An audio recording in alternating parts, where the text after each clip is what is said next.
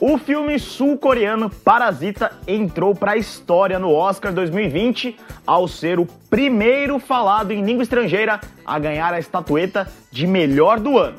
Para quem quer conhecer melhor o cinema do país, nós preparamos uma lista com 10 dos melhores filmes gravados por lá nos últimos anos. Olá, eu sou César Soto e está começando o Semana Pop. O cinema coreano já produzia muita coisa boa antes, é claro, mas 2003 foi inegavelmente um grande marco.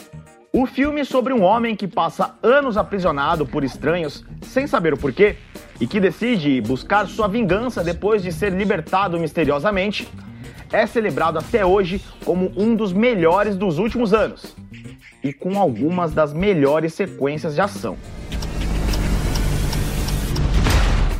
Já Primavera, Verão, Outono, Inverno e Primavera, de Kim Ki-duk, é um belo filme sobre a vida de um monge budista. Calmo e reflexivo, ele mostra o lado mais artístico da produção coreana, que com os anos foi cada vez mais misturando características de gênero com aquelas de filmes mais artísticos, vamos dizer assim. Muitos anos antes de ganhar o Oscar por Parasita, Bong Joon-ho lançava em 2006 O Hospedeiro, um belíssimo filme de monstro que, pelo menos para mim, ainda é o melhor de sua carreira. Em mais uma de suas parcerias com o celebrado ator Song Kang-ho, que também está em Parasita, ele conta a história de uma família pouco convencional que precisa se unir para resgatar a filha mais nova, sequestrada por um monstro aquático. O filme serve como uma boa mistura dos temas favoritos da carreira do cineasta, como luta de classes e consciência ambiental. Durante alguns anos, o cinema coreano também ficou conhecido por produzir alguns grandes exemplares do cinema de gênero, como ação e filmes policiais e de crime.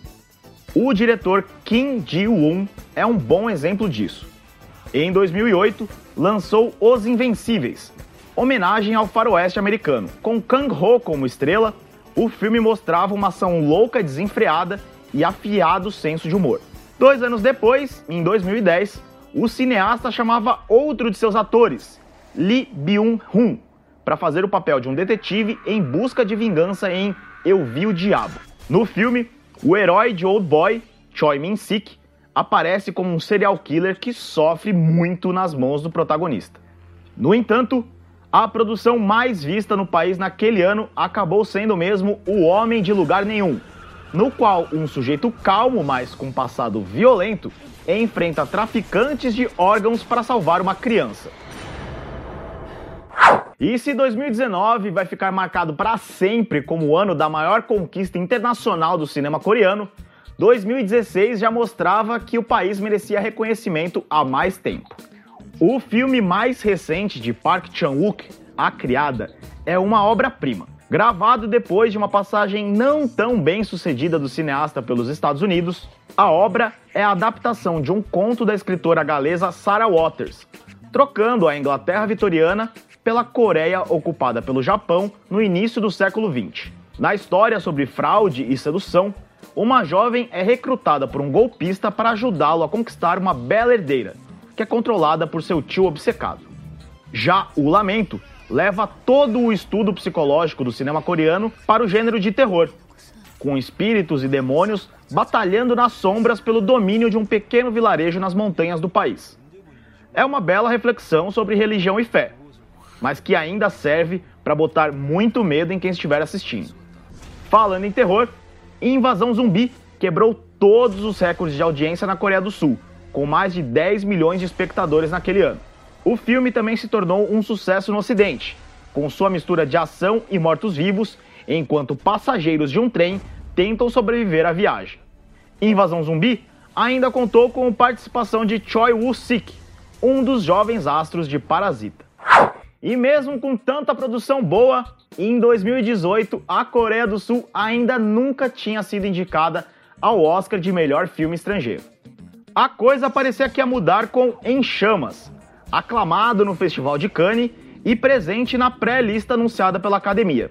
No entanto, mesmo com a presença do ator Steven Yeun do seriado The Walking Dead, o filme acabou esquecido pelos americanos.